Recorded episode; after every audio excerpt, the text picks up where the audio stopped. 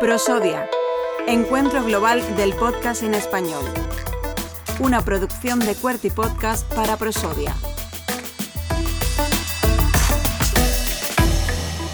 Recibimos a continuación en el apartado de Voice Letter, en el encuentro global del podcast en español, a Domi del Postigo. Él es presidente del Consejo Audiovisual de Andalucía. Domi, muchísimas gracias por estar con nosotros. Gracias a ti, Manuel. Gracias a todos los que han organizado este segundo Congreso Global del Podcast y gracias de verdad porque me lo he pasado muy bien en mi ponencia. Los que me han escuchado a lo mejor no, pero yo me lo he pasado divinamente. Oye, eh, hablabas ahora de, cierta nostalgia a la hora de colocarte los cascos, entiendo que... No sigas por esa vía porque puedo llorar de verdad. bueno, no, pero... pero mucha, mucha, mucha, muchísima. no he hecho otra cosa en toda mi vida. Claro, claro, pero es importante siempre mantener esa llama. Eh, así que, mira, me vas a emocionar a mí también. Eh, has venido a hablarnos sobre todo de cómo aprender a mirar, entiendo, ¿no? De cómo aprender a mirar y cómo eso el audio puede ayudar a, incentivar una educación que, vaya de la mano de una atención que no esté, en este caso, pues expuesta, ¿no? sobre todo en menores, principalmente.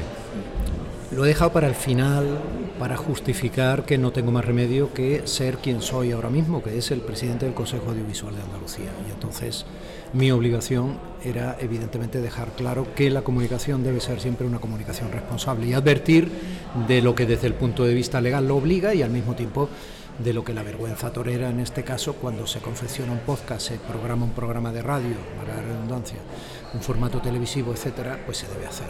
Y es cuidar que desde la libertad absoluta de expresión, eh, la libertad no se ve mermada por tener un sentido de la responsabilidad en no vulnerar los derechos de personas, especialmente vulnerables de la ciudadanía, como puedan ser los chavales. ¿no? Por ejemplo, cuando estamos transmitiendo de manera abierta y fácil eh, a través de cualquiera de los medios, por supuesto incluido Internet, que, que está ahora mismo suponiendo más eh, riesgo y más peligros para población vulnerable.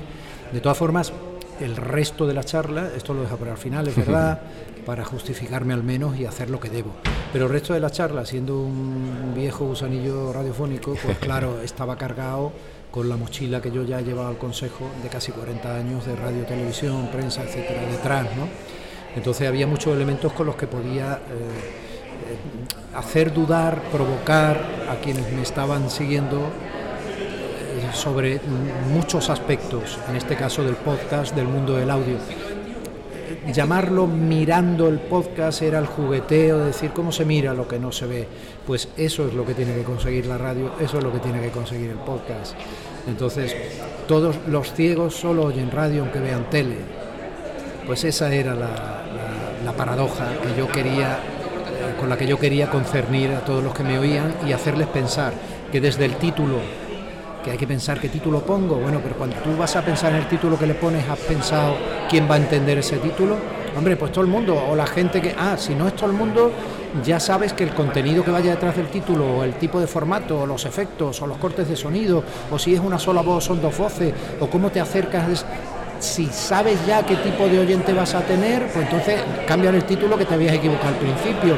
Pero aparte del tipo de oyente que tú quieres tener, ¿has pensado qué tipo de oyente puedes tener? Porque imagínate que quieres tener un, un oyente añoso, como dirían los médicos de las personas de edad y ese oyente a Johnson le cuesta mucho escuchar podcast. ¿Por qué?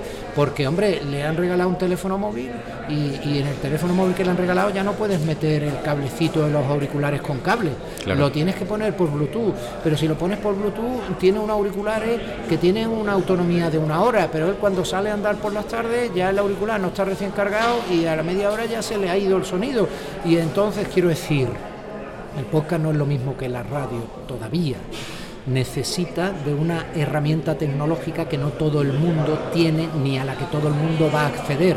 Y ahí hay un amplísimo etcétera que condiciona el formato podcast respecto a otros usos mediáticos que están más consolidados. Sí, una lucha entiendo también que de la mano de, la inmediatez, ¿no? que, es eh, esa manera de narrar la vida ¿no? a través de la radio que, todavía se mantiene, ¿no? ese pulso por la actualidad y por lo que está pasando. Que no la actualidad, la inmediatez caracteriza a la radio. Es su fuerza. Es, su fuerza.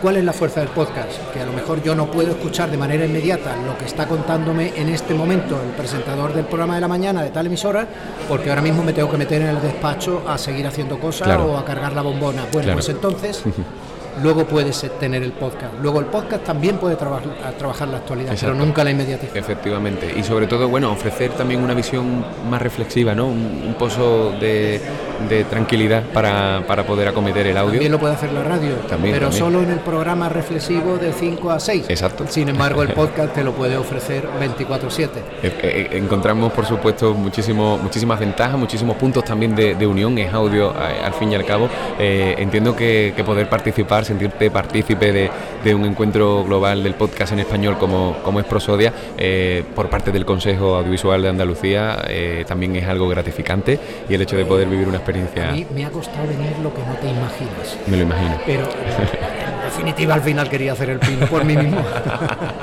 Qué bueno. Oye, eh, afrontando ese reto entiendo que mm, que habéis tomado la, tarea desde, desde, el Consejo Audiovisual de Andalucía también y, puede ir de la mano ¿no? el audio en vuestra alianza, en esa estrategia por, aprender a mirar ¿no? los contenidos y sobre todo por proteger a, los colectivos más, más vulnerables. Es que no tenemos más remedio, es que el podcast ya está en el ámbito de la comunicación, ya se está consolidando.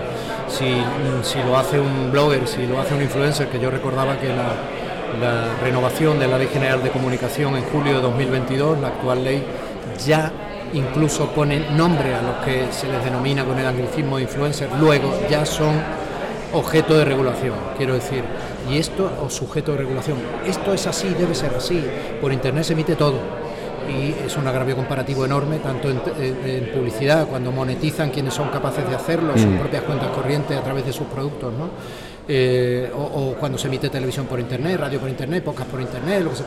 Hombre, las televisiones y las radios convencionales, los prestadores lineales, etcétera, están muy regulados por ley. Sin embargo, en Internet parece que vale todo. No, mire usted, no vale todo desde el sentido común en ningún sitio cuando ese todo se proyecta a la población en general. Y esa población tiene derecho a ser defendida cuando eso que se, le está proyectando le puede inducir, inocular odio, eh, puede generar confrontación, puede poner a un niño frente a contenidos que pueden desarrollarle una personalidad herida en su convivencia cotidiana o generarle problemas psicológicos, en fin, mil etcétera. Desde el compromiso social, eh, del Postigo, toda una vida dedicada a la radio, al audio y por supuesto agradecerte que, nos hayas atendido también ahora al frente del Consejo Audiovisual de Andalucía, del que desde ya te deseamos pues todo éxito y que sea también muy fructífero tu paso por el Consejo. Muchísimas gracias, Manuel, lo haces muy bien, es un placer, ¿eh? es un placer, gracias. Muchas gracias, Domi del Postigo. Prosodia, segundo encuentro global del podcast en español.